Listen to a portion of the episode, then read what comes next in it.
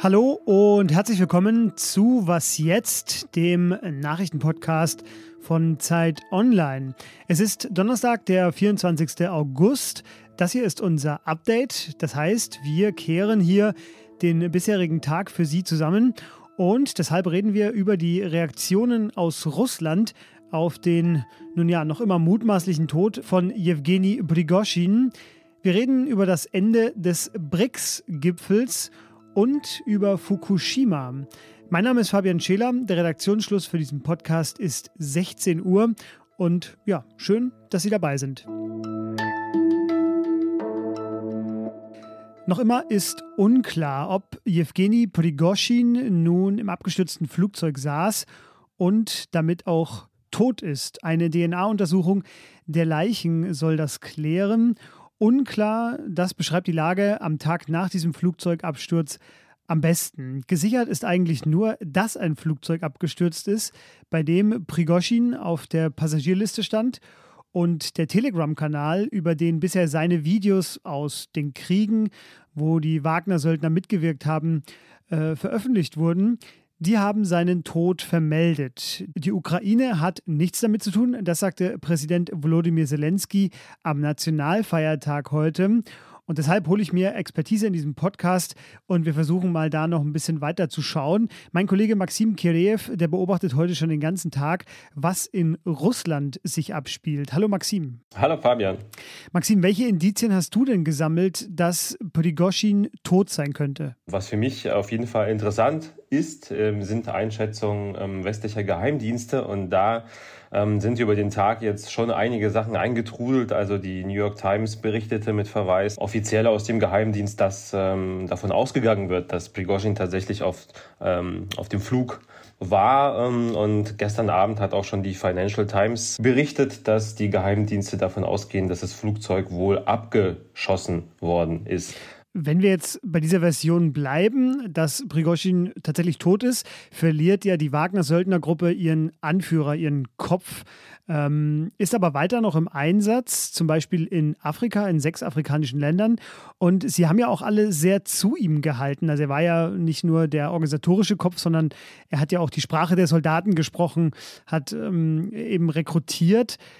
Wie haben denn jetzt seine Leute, also die Wagner-Söldner, auf den mutmaßlichen Verlust von ihm reagiert? Machen die einfach weiter oder was hast du heute bemerkt? Ja, das ist richtig. Er war nicht nur ähm, der Chef der Söldnertruppe, sondern er war schon eine unangefochtene Autorität und äh, man hat schon gesehen, dass, ähm, naja, sage ich mal, die Wut auch gegen Putin und ähm, gegen sein Umfeld auch in diesem, in diesem Wagner-Universum schon sehr groß war. Ja? Ähm, was die Wagner-Söldner angeht, ist es noch nicht so richtig klar, wie es weitergeht. Also in Afrika ist es so, dass tatsächlich noch Wagner-Söldner vor Ort sind. Es gibt aber auch Bemühungen des ähm, russischen Verteidigungsministeriums eigene ähm, ja, das sind in Anführungszeichen private Armeen, also sind eigentlich eher so halbstaatliche Strukturen dort zu etablieren, die sozusagen auch ähm, die Strukturen von Wagner übernehmen. Jetzt vor ein paar Tagen ist der Vizeverteidigungsminister, also eigentlich vorgestern, der Vizeverteidigungsminister nach Libyen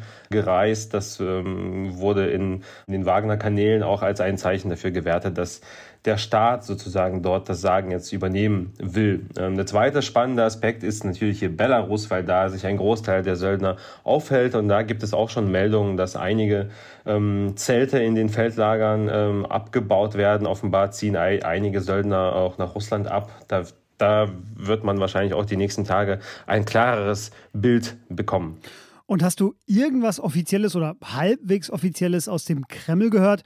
Oder gibt es da gar nichts? Ja, der Kreml äh, schweigt sich natürlich aus. Äh, gestern Abend, als das Flugzeug von äh, Prigozhin abgestürzt ist, äh, hat Putin äh, ähm, ein Denkmal äh, aus dem Zweiten Weltkrieg eingeweiht und Soldaten ausgezeichnet und hat, hat, hat dann beim, beim BRICS-Gipfel nochmal gesprochen. Natürlich hat er Prigozhin bei keiner Gelegenheit erwähnt, das ist klar.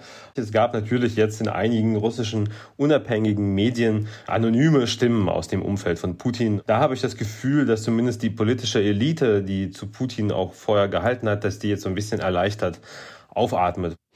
Ein ausführliches äh, Angebot dazu natürlich auch auf Zeit Online. Wir werden auch in unserer nächsten Morgenfolge auch nochmal ausführlich über die Folgen für Wladimir Putin reden. Maxim, dir vielen Dank, dass du hier wieder mal zu Gast warst bei uns. Dankeschön. BRICS, das sind abgekürzt Brasilien, Russland, Indien, China und Südafrika. Und die brauchen bald einen neuen Namen. Vielleicht äh, Brixiaves, so in etwa. Denn hinzu kommen die Anfangsbuchstaben von Saudi-Arabien, Ägypten, Äthiopien, den Vereinigten Arabischen Emiraten, Argentinien und der des Iran. Denn ab dem 1. Januar 2024 gehören diese Staaten auch zur BRICS-Staatengruppe, die ein laut Eigenbeschreibung Gegengewicht zum sogenannten politischen Westen bilden will. Rike Havertz ist für uns schon seit mehreren Tagen beim BRICS-Gipfel in Südafrika, der heute zu Ende geht. Und sie erklärt mir jetzt, welches Signal von dieser Erweiterung ausgeht. Hallo Rike. Hallo Fabian. Rike, BRICS wird damit größer, einwohnerzahlmäßig auch deutlich stärker ergo auch mächtiger? Das wollen sie auf jeden Fall. Also nicht nur was die Einwohnerzahl angeht, sondern vor allen Dingen auch was die Wirtschaftsleistung angeht. Da übertreffen die BRICS schon jetzt die Kaufkraft im Vergleich zu den G7 und künftig werden sie wahrscheinlich auch das Bruttoinlandsprodukt global gesehen damit äh, über die G7 hinaus dominieren. Und dann sagen sie, wir wollen halt einen Platz nicht nur am Tisch, sondern am Tisch der Entscheider. Und der steht ihnen dann natürlich auch zu, wenn man die ganze Welt betrachtet. Russland ist Teil der BRICS-Gruppe und ja, spielte die ganze Zeit irgendwie so eine Art große äh, Hauptnebenrolle. Ich weiß gar nicht, wie ich es genau sagen soll. Jetzt kam ja gestern noch der Flugzeugabsturz dazu, bei dem mutmaßlich ähm, Prigoshin gestorben ist. Hat das irgendeine Rolle da vor Ort gespielt? Nein, ideologisch war das hier sehr klar. Das war eine Wohlfühlveranstaltung für Putin, der sich so inszenieren konnte, dass er eben international nicht so isoliert ist, wie sich das der Westen vielleicht wünschen würde. Heute bei der Abschlusspressekonferenz wurden keine Fragen zugelassen, deswegen konnte man auch gar nicht nachfragen. Und auch der Krieg gegen die Ukraine war insgesamt an diesen drei Tagen fast gar nicht Thema. Die südafrikanische Außenministerin sagte, 23 weitere Staaten hätten angeblich konkretes Interesse, ebenfalls aufgenommen zu werden. Auf die Namensgebung bin ich dann sehr gespannt. Rike, vielen Dank dir. Deinen Kommentar finden Sie, liebe Hörerinnen und Hörer, in den Show Notes. In Japan wurde ein ein Kilometer langer Tunnel gebohrt, um Wasser in den Pazifik zu leiten. Was interessiert mich das, denken Sie nun? Richtig, aber relevant ist, woher das Wasser kommt. Es ist nämlich jenes Wasser, das verwendet wird, um die noch immer strahlenden Reaktoren des zerstörten Atomkraftwerks Fukushima zu kühlen. Und das ist recht viel Wasser, nämlich täglich kommen 100 Tonnen neu kontaminiertes Wasser hinzu. Ja, und dafür reicht der Speicherplatz jetzt einfach nicht mehr aus. Und deshalb leitet Japan bzw. die Betreiberfirma TEPCO ab heute dieses Wasser ins mehr. Gefiltert und verdünnt, sodass laut Betreiber keine Gefahr mehr von dem Wasser ausgeht. Es gibt daran natürlich Kritik von den Nachbarländern, von lokalen Fischern.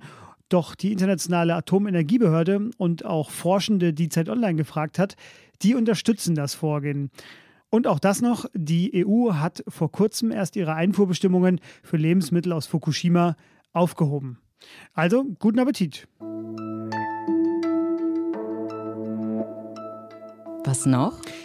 Happy Birthday, liebe Fußball-Bundesliga. 60 Jahre auf den Tag genau ist der erste Spieltag nun her. Und ja, ich weiß, viele von Ihnen sind Sportmuffel oder haben mit Fußball nicht so viel am Hut. Aber schamlos wie ich bin, lege ich Ihnen jetzt hier ein Projekt ans Herz, bei dem ich selbst mitgewirkt habe. Und zwar die Geburtstagstabelle. Zum 60. Geburtstag der Bundesliga haben nämlich mein Kollege Julian Starke und ich eine Tabelle gebaut, bei der Sie einfach Ihren Geburtstag eingeben und schon sehen Sie, wie die Bundesliga an diesem Tag aussah. Willst du Hamburg oben sehen?